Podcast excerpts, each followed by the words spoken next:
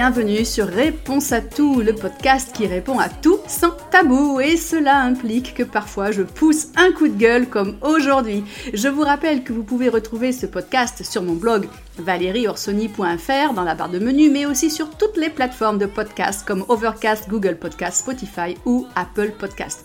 Je vous remercie du fond du cœur pour tous vos partages depuis le lancement de mon podcast, qui, je dois bien l'avouer, fut lancé sur un coup de tête, sans calcul de marché, d'analyse approfondie ou autre. J'avais juste très très envie de partager avec vous tout ce que je découvre dans le monde de la nutrition, du fitness, de la motivation, de la santé, etc., etc.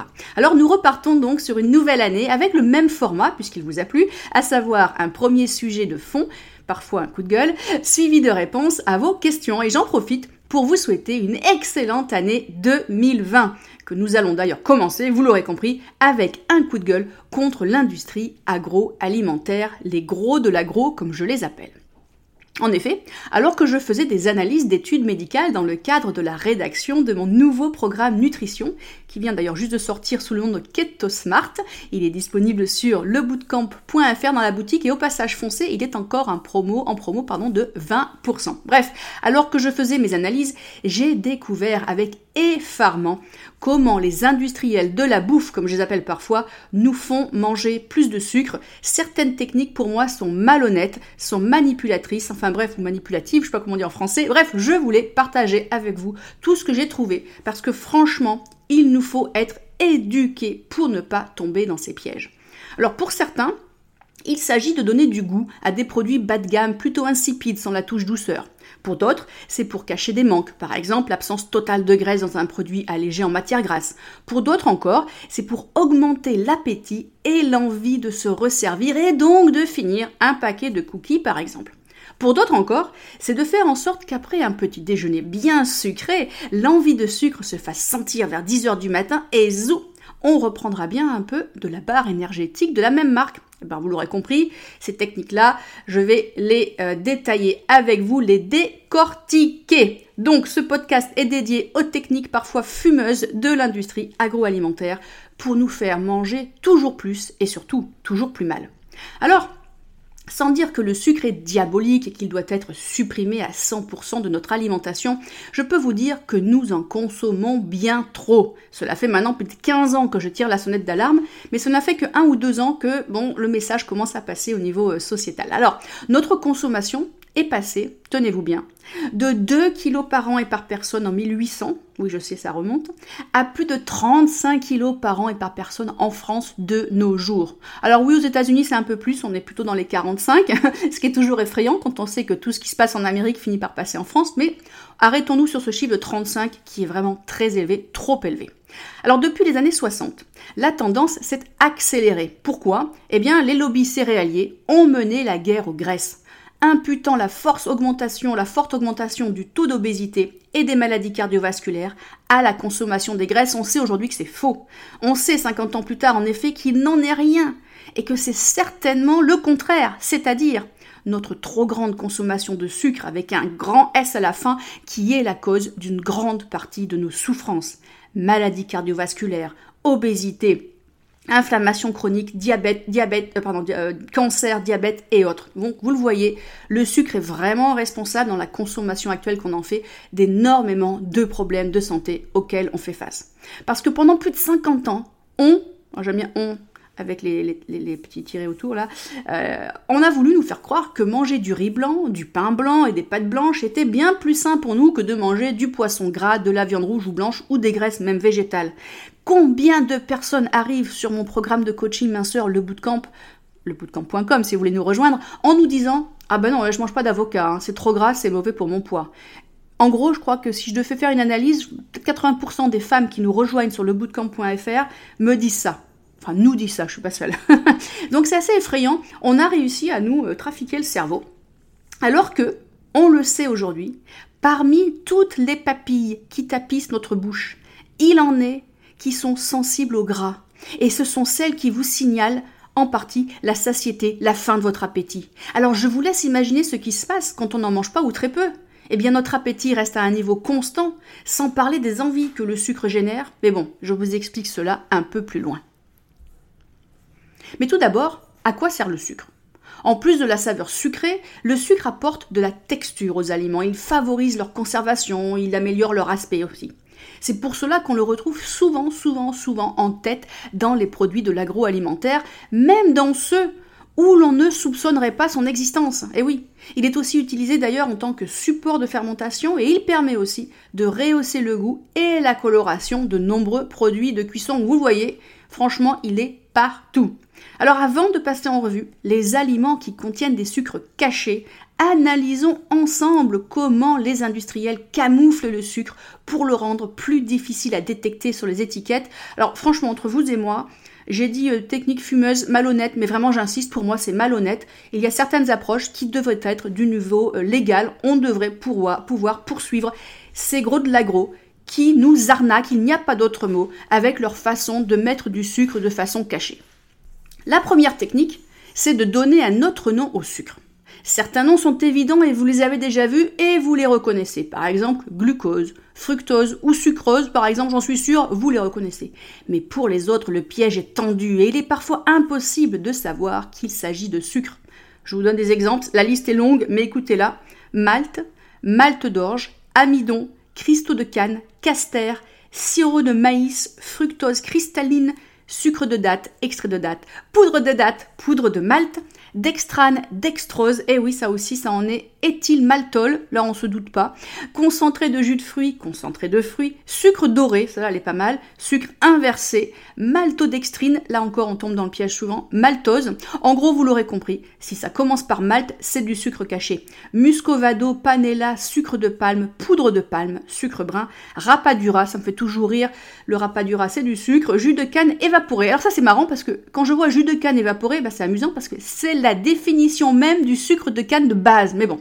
Alors comme parfois les industriels utilisent aussi un produit sucrant liquide, ils sont coquins, on passe à la liste des sucres liquides cachés. Déjà par définition, et sauf cas rare, si vous voyez le mot sirop, dites-vous bien que c'est une forme de sucre. Alors zou, c'est parti pour la liste. Miel.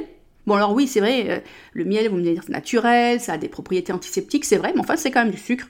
Sirop d'agave, sirop de caroube, sirop de maïs, sirop d'orge, concentré d'orge, sirop d'érable, molasse, sirop d'avoine, sirop de riz, extrait de riz, etc. Bon, alors là, vous me dites, vous êtes éduqué, après tout, vous écoutez réponse à tout, vous savez tout, vous faites gaffe et vous pensez ne plus avoir de pièges qui restent indétectés. Attention les amis, car une autre astuce de l'agroalimentaire que l'agroalimentaire utilise pour nous tromper est d'utiliser plusieurs types de produits sucrants pour un même aliment. Pourquoi? Tout simplement, et là c'est vicieux, parce que sur une étiquette, les ingrédients sont listés par poids, du plus important au plus insignifiant. Alors en toute logique, si vous n'utilisez que du sucre blanc, paf, il va être dans le haut de la liste.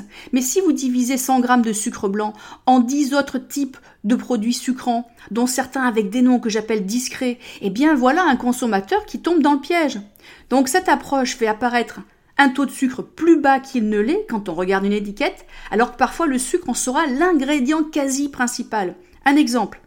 Certaines barres protéinées, que d'aucuns considèrent comme bonnes pour nous, eh bien certaines d'entre elles sont très riches en sucre, jusqu'à 30 grammes pour une barre, c'est énorme.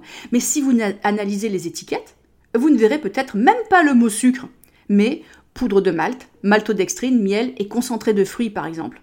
Alors la prochaine fois que vous lisez une étiquette, pensez à bien vérifier les produits sucrants et gardez à l'esprit qu'en moyenne, et pour les produits de grande consommation, les industriels utilisent entre 3 et 4 produits sucrants différents pour troubler notre esprit quand on regarde les étiquettes.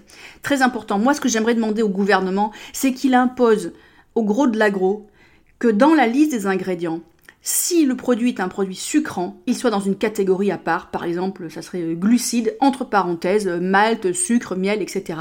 Comme ça, on aurait un message clair dès la lecture de l'étiquette. Mais bon, voilà un combat qui va prendre quelques années, je pense. Alors, une autre approche que l'agroalimentaire utilise, c'est l'utilisation de sucre dit bon pour la santé. Alors pourquoi pourrait-on penser un instant qu'un sucre soit bon pour nous me dépasse, mais bon, les techniques marchent bien, écoutez donc. Par exemple, de la sève. Ça fait pas vraiment sucre ça, et puis ça vient d'un arbre tout naturel, alors ça ne peut pas être bien mauvais pour nous. De même que les fleurs, les extraits de fleurs ou l'extrait d'agave, le nom moins sucre du sirop d'agave, c'est la même chose. Hein. Voire même l'extrait de cactus. Alors, les aliments qui contiennent ces produits sucrants auront souvent sur l'emballage des mentions rassurantes comme diététique ou ne contient pas de sucre raffiné ou encore sans sucre raffiné. Ce qui veut simplement dire que le produit ne contient pas de sucre blanc, mais pas qu'il n'est sans sucre. C'est pas mal, hein, comme manipulation de nos esprits, ça. Et si en plus on rajoute une touche de verdure sur l'emballage, si on y ajoute un petit palmier ou une fleur, votre esprit vous dira bon pour moi, et hop, le tour est joué et la boîte finit dans le caddie. Certains de ces produits sucrants ont un indice glycémique légèrement plus faible que le sucre, ce qui est souvent mis en avant sur les emballages. Vous verrez aussi certaines mentions du style sève naturelle de bouleau, une source de XYZ. Sauf que vu les quantités, même si votre sève de boulot magique contenait quelque chose, cela reviendrait à de la pacotille. Donc je dis arnaque, arnaque, arnaque. Alors important, au niveau études scientifiques, il n'existe aucune étude, j'insiste bien, aucune étude qui montre l'avantage de passer d'une forme de sucre à l'autre. Du sucre, c'est du sucre, qu'il soit blanc, brun, liquide ou autre, on est clair là-dessus. Alors, les produits sucrants que les industriels essayent de nous faire avaler en nous faisant penser qu'ils sont bons pour nous sont principalement ceux de la liste que je vais vous donner. Le sirop d'agave. J'avoue humblement que quand le sirop d'agave est devenu un peu plus courant ou commun, euh, j'ai adoré, j'ai étudié, c'est vrai que son indice glycémique était un peu plus faible. Quand je dis naturel, bon, c'est vrai que c'était naturel, c'était pas traficoté. Sauf que je me suis rendu compte qu'en fait, si, il faut quand même bien le traficoter pour qu'il arrive dans l'état que vous le trouvez. Euh, quand il est cru ou raw, comme on l'appelle en anglais, il est moins traficoté. Mais enfin, quand même, c'est du sucre comme le miel. Donc, on peut se faire plaisir, mais on n'en abuse pas. Alors, je continue ma liste. Sirop de bouleau, sucre de noix de coco, miel, sirop d'érable, sucre brut, sucre cru, sucre non chauffé, donc j'imagine que c'est pareil que le sucre cru, sucre de canne, sucre de betterave. Alors soi-disant que quand on voit ces mots, notre cerveau nous dit naturel. On voit betterave, on pense légumes, on voit canne, on pense végétal, on voit boulot, on pense aux petits arbres mignons. Bref, ça nous fait acheter. Alors, sans diaboliser et petits plaisirs de la vie de tous les jours, il est important de savoir reconnaître les pièges des gros de l'agro. Une autre approche très utilisée dans l'industrie agroalimentaire, euh, au passage, le fait de coller le mot industrie alimentaire, ça me donne mal au cœur, mais bref, passons. Une autre approche donc consiste à vous bombarder de messages santé sur l'emballage. Et ça marche, pourquoi? Parce que les rayons regorgent de pléthore de produits, il n'est pas évident de reconnaître au premier coup d'œil celui qui est bon pour notre santé de celui qui ne l'est pas. Alors, on va ajouter sur les emballages de produits riches en sucre les mots naturels, par exemple. Vous avez dû le voir plein de fois, ce qui ne veut vraiment dire pas grand-chose vu que le sucre et le pétrole sont tous les deux des produits naturels. Vous allez aussi voir les mots bien-être. Là encore, c'est un terme qui n'est pas sanctionné par notre DGCCRF, fameuse organisme hein, qui lutte contre les fraudes et les annonces mensongères. Ou encore les mots light ou léger, alors oui, ces aliments sont peut-être faibles, donc light ou légers en graisse par exemple, mais très riches en sucre. Donc attention, éduquez-vous pour ne pas tomber dans le piège. Ayez un esprit critique pour ne pas acheter en mode zombie ce que les gros de l'agro veulent vous faire avaler. Réfléchissez deux secondes, prenez deux secondes pour réfléchir. Quand, est-ce que vous avez regardé une étiquette il y a pas longtemps? Est-ce que vous avez vu ces drôles de mots? Prenez dans votre cuisine, si vous avez des produits comme ça, regardez les étiquettes et regardez les mots et retrouvez ceux que je viens de vous, vous, vous, donner. Vérifiez tous ceux qui commencent par malte, par exemple, ou sirop ou extrait. Vérifiez, vérifiez, vérifiez et vous allez être surprise, j'en suis très très sûre. Alors, une autre approche piège, très astucieuse, consiste à réduire la taille du produit. Moi, c'est là que je rentre dans la notion un peu malhonnête, mais bon. Pourquoi astucieuse, vous me direz? Eh bien, parce que de nombreuses études, notamment menées sur la fameuse barre de Mars, hein, la barre chocolatée, ont montré que notre cerveau ne perçoit pas les réductions de moins de 14% de la taille d'une barre, par exemple. C'est très précis, hein. Euh, apparemment à 13 on voit rien, à 14 on voit rien, à 15 on s'en rend compte. Alors bien sûr, ce sont des statistiques. Hein. Donc, vous achetez une barre plus petite, 14% moins ou 13% moins, donc plus petite, qui a l'air plus petite, qui a comme celle d'avant, vous en rendez pas vraiment compte. Hein. Elle contient donc moins de sucre, logique. Vous vous félicitez. Et comme c'est sucré, vous en avez envie de plus. Eh bien, ça tombe bien, elles étaient en vente par deux, c'est pas cool ça Donc vous mangez la deuxième, c'est QFD. Super malin le petit bonhomme qui a eu l'idée au marketing. Résultat, alors que le produit annonçait nouvelle recette 14% de sucre en moins qu'avant, en fait la recette c'est la même. C'est juste le coup de couteau qui réduit la taille de la barre et au final, au de manger la barre à l'ancienne, vous en mangez deux. Eh oui. Pas cool, hein Et en général, ces produits d'ailleurs sont vendus plus cher euh, au poids, euh, si vous regardez. Mais bon, bref, passons. Alors, ils sont vraiment créatifs, nos gros de l'agro. Car ils ont encore une technique super maligne. La taille de la fameuse portion. Par exemple, sur un emballage, vous voyez les calories et le sucre pour 100 grammes. Alors pas dans tous les pays, hein. en France oui, mais par exemple aux États-Unis, au Canada, on voit pas les 100 grammes souvent. Et vous vous dites, ah ah non mais dis donc, mon cookie pèse pas 100 grammes. Donc vous ignorez la colonne basée sur 100 grammes et vous allez à la colonne cookie par exemple. Sauf que le cookie, ils vous en mettent en général un seul au niveau des calories, du sucre et autres. Ils ne mettent pas les quatre que vous allez manger. Alors vous regardez, vous dites bon bah franchement 7 euh, grammes de sucre, euh, c'est rien. Donc vous en mangez un, et puis deux, et puis trois, et bientôt la boîte est terminée. Alors que si sur la boîte il était indiqué cette boîte contient 25 cookies et vous apportera j'invente, 850 calories et 85 grammes de sucre. Je vous assure que vous la reposeriez immédiatement. Ça serait pas bon pour le marketing, mais ça serait bon pour notre santé. Ah eh bien, je ne parle pas non plus des emballages qui indiquent mini dessus, genre mini cookie, mini pizza, mini tout et n'importe quoi. C'est mimi, c'est mini, c'est mignon, du coup on se lâche? Et on en mange plus que si on avait craqué sur le produit de la taille normale. Les études montrent en effet que dans le cas des mini-produits, le consommateur mange entre 3 et 4 fois plus que s'il avait choisi de consommer la taille normale. C'est effarant. Et en plus, là encore, si on veut parler d'argent, ces produits mini coûtent toujours plus cher que les gros pépères. ça rime en plus. Quand je vous dis qu'ils sont super smart, les gros de l'agro, enfin, on a fait le tour des techniques les plus utilisées en marketing pour nous faire consommer plus de sucre. Alors, bien sûr, je n'ai pas parlé de l'utilisation d'influenceurs type Kim Kardashian pour, par exemple, nous faire acheter des sucettes et bonbons lorsque la starlette aux millions de followers, elle se montre en photo avec une sucette à la bouche devant une boutique de friandises. Bonjour l'influence. J'aime à dire que pour moi, un influenceur devrait utiliser son poids marketing pour pousser des bonnes pratiques santé. Mais bon, voilà. Allez-y.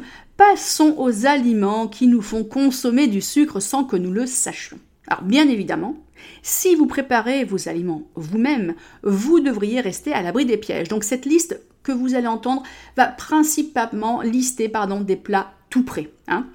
Alors, on commence par mon ennemi numéro 1, la galette de riz soufflée. Présentée comme l'allié minceur par excellence, la galette de riz soufflé est un faux ami. Là encore, je vois tellement de personnes arriver sur mon programme minceur euh, coaching lebootcamp.com, tellement de personnes qui arrivent en me disant "Ah bah ma nutritionniste, euh, elle m'a donné des galettes de riz." Et là, je suis en train de me dire "Mais la nutritionniste, elle a fait ses études en, en 1920, c'est pas possible, hein? Parce qu'une galette de riz soufflé, c'est 85 d'indice glycémique c'est-à-dire la même chose que le pain de mie. Par comparaison, écoutez bien ça, le sucre de table, donc le sucre blanc, a un indice glycémique de 70, moins que les galettes de riz soufflées. Alors tout ce qui est soufflé, les amis, vous oubliez. Même le fameux sarrasin que j'adore, il est soufflé, on ne prend pas. Parce qu'à ce niveau d'élévation du glucose sanguin, on peut parler d'agression contre le pancréas et le corps tout entier. Ce type d'aliment augmente le risque d'obésité, de résistance à l'insuline, de diabète et bien sûr de vieillissement prématuré. De plus, alors là, c'est encore plus vicieux.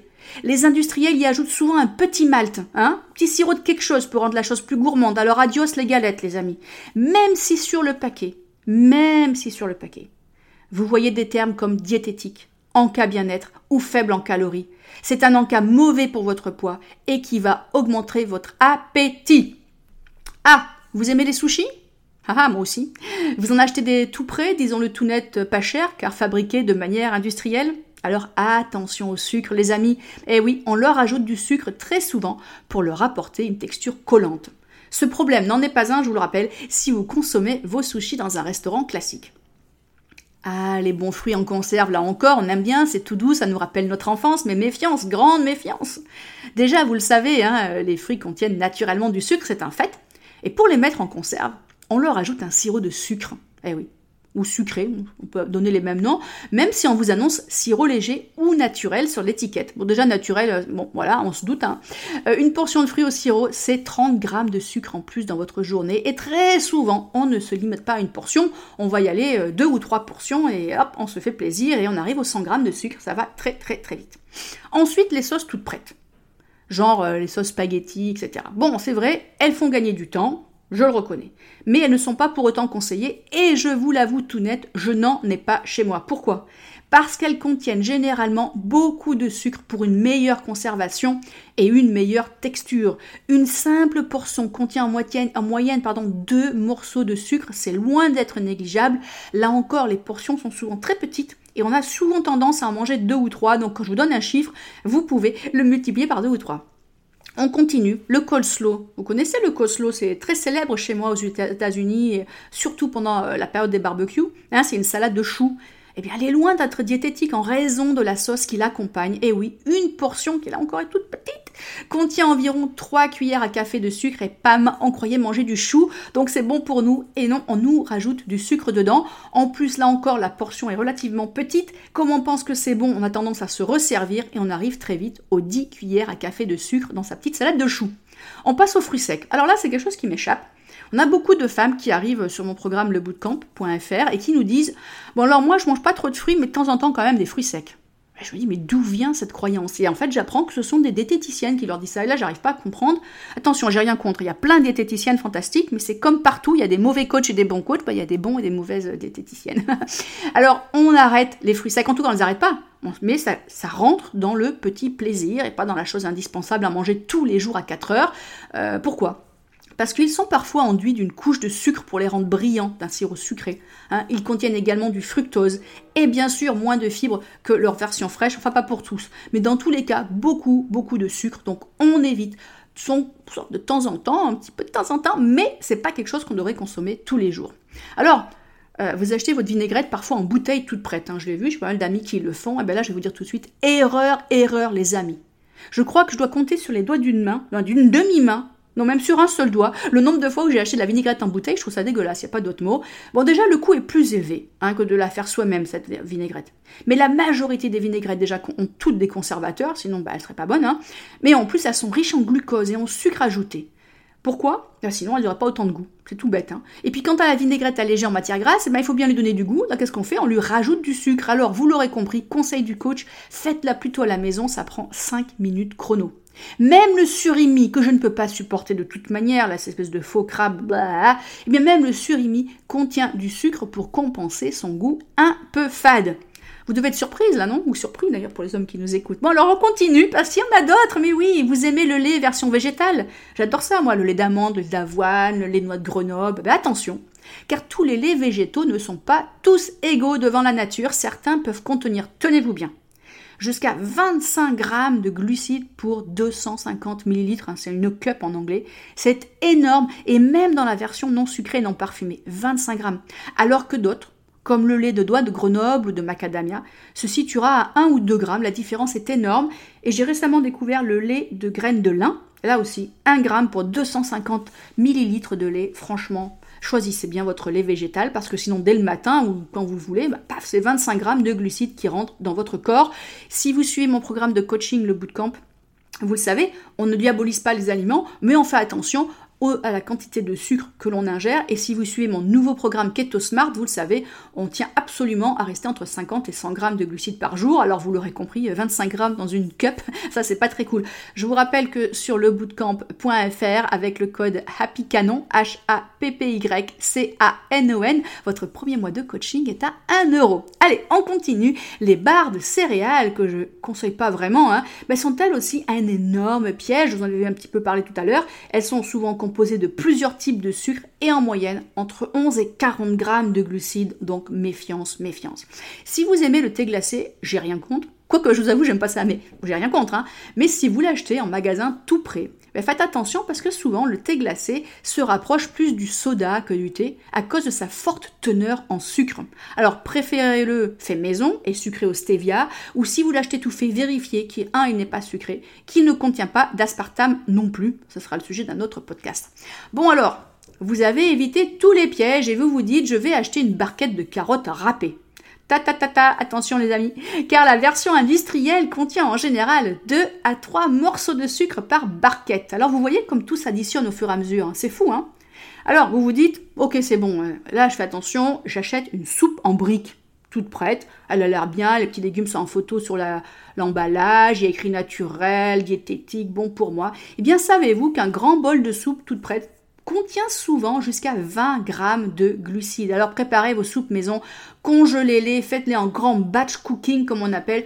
Vous contrôlerez les ingrédients et surtout le coût sera plus faible. Et je ne parle même pas de la pollution de, au niveau emballage. Ah, le gros piège. Alors là, je suis tombée dedans pour vous dire. Donc, je vous en ai déjà parlé dans un article blog euh, sur valérieorsoni.fr. Alors là, je t'ai épaté. Les vitamines effervescentes en sachet, très souvent, apportent beaucoup de sucre et celle que moi je prenais avant, la marque Emergency, apportait 7 grammes de sucre pur par sachet. Vous vous rendez compte, si vous en prenez 2 par jour, pouf, 14 grammes par jour, eh ben, au bout d'un an, vous avez pris un ou deux kilos de gras. Hein. Il n'y a pas de secret. Et sans avoir rien euh, changé à côté. Alors, je pourrais continuer longtemps hein, sur cette liste avec le pain de mie euh, bourré de sucre, les smoothies qui apportent jusqu'à 120 grammes de sucre pour une petite bouteille. Euh, les plats préparés, tiens, comme les lasagnes par exemple, qui apportent 10 grammes de sucre ajouté, les produits allégés en matière grasse que l'on charge en glucides hein, pour cacher le manque de goût. N'oublions pas, ah, n'oublions pas, les biscuits apéritifs, les yaourts aromatisés, les céréales et les jus de fruits bien sûr. Et si vous pensez être à l'abri du sucre en achetant des conserves de légumes, eh bien méfiance car les petits pois carottes, par exemple, doivent contenir entre 3 et 4% de sucre ajouté pour avoir l'appellation à l'étuvée. Et je finirai sur le petit dernier, le jambon sous vide. Bon, déjà, j'aime pas ça, mais bon, imaginons, on l'achète. Eh bien, oui, même le jambon contient du sucre. Sans lui, il s'oxyderait et deviendrait vert ou marron. Bah, pas très beau. et oui, c'est le sucre qui lui donne sa belle couleur rose. Il permet sa conservation en évitant le développement microbien. À savoir, c'est très important, vous n'allez pas non plus trouver 40 grammes de sucre dans votre tranche de jambon parce que le taux de sucre dans le jambon est contrôlé selon les pays. Bon, vous l'aurez vu, il est important d'être un consommateur ou une consommatrice super aguerrie et éduquée pour ne pas tomber dans le piège du trop de sucre que nous tendent les gros de l'agro. Parce que, je vous l'ai déjà dit avant dans d'autres podcasts, mais plus on mange du sucre, plus on en a envie, plus on a faim. Donc euh, c'est génial pour eux, hein, on consomme de tout genre, toujours plus. Alors n'oubliez pas, de vous rendre sur le bootcamp.com dans la boutique pour découvrir mon programme Détox Sucre 30 jours pour celles et ceux qui veulent apprendre à en manger moins et mon nouveau programme Nutrition Keto Smart qui met l'accent sur les bonnes graisses et vous apprend à manger moins de sucre sans vous priver. Bon allez, je passe à vos questions de la semaine. Bon alors comme d'habitude, dis donc j'ai euh, des questions dingues, j'adore. Alors première question de Deb Dream Big 2020. Bah voilà, quelqu'un qui a mis un nom euh, très motivant. Quelles sont les plantes adaptogènes? Ah, vous avez peut-être déjà vu en story sur mon Instagram des infusions adaptogènes que je me prépare et donc je pense que la question vient de là. Je suis curieuse de savoir si elle vient de là d'ailleurs. Alors c'est quoi une, une, plante adaptogène? Eh bien, une plante adaptogène, c'est une plante augmentant la capacité du corps à s'adapter aux différents stress quelles que soient leurs origines. Hein. Alors on attribue ce concept à un toxicologue russe, Nikolai Lazarev, euh, qui cherchait à définir le type d'action de plantes comme le ginseng en 1947, donc ça remonte hein, quasiment 80 ans. Euh, ce qui est important de savoir, c'est que les Russes sont hyper à la pointe sur les études sur les plantes adaptogènes. Alors, les plantes adaptogènes sont légion, mais celles que je préfère et que vous voyez parfois dans mes stories, c'est le ashwagandha, le reishi en poudre, le ginseng russe. Mais bien sûr, il y en a bien d'autres. Et si ce sujet vous intéresse, je peux y dédier un podcast. N'hésitez pas à me le faire savoir sur les divers réseaux sociaux. Autre question de Naturo Bonheur. En fait, il y a eu beaucoup de questions sur le Keto Smart. Euh, est-ce que le programme Keto Smart est adapté aux végétariens? Alors, la réponse est oui et un grand oui. Mon programme Keto Smart, c'est une version saine de la diète cétogène que je considère comme dangereuse parce que moi je l'ai adapté avec uniquement 50% de bonne graisse et 35% de protéines, 15% de glucides. Vous avez donc le bon équilibre pour un régime sain, ce qui vous permet de mincir sans vous priver, tout en ayant une pêche de malade. Alors ce programme, bien sûr, je vous l'ai déjà dit, il est disponible sur la boutique euh, lebootcamp.com et il est 100% adapté aux végétariens qui remplaceront les viandes et les poissons par du tofu ou du tempeh par exemple, mais là on évitera l'association riz pois qui pour le coup là explose le taux de dans la journée. On m'a aussi demandé si le Keto Smart était adapté aux personnes qui ne voulaient pas maigrir. La réponse est oui, parce qu'on mange suffisamment dans ce programme pour ne pas maigrir si le corps n'en a pas besoin. Autre question de Spoonful of Dreams. Bonjour Valérie et merci pour votre podcast. Le fluor est-il essentiel pour les dents Ah, c'est la première fois que je vois une question comme ça sur le fluor. Et merci de me dire merci pour le podcast, ça fait toujours plaisir, un petit compliment. Alors, a-t-on besoin de fluor pour les dents? La réponse est oui et non. Car tout dépend de la teneur en fluor de l'eau et des aliments consommés. Alors, les lobbies ont fait leur boulot hein, pendant des décennies et nous ont fait croire, et cela inclut la communauté médicale, que nous devions prendre des suppléments en fluor pour améliorer la santé de nos dents et notamment de notre émail.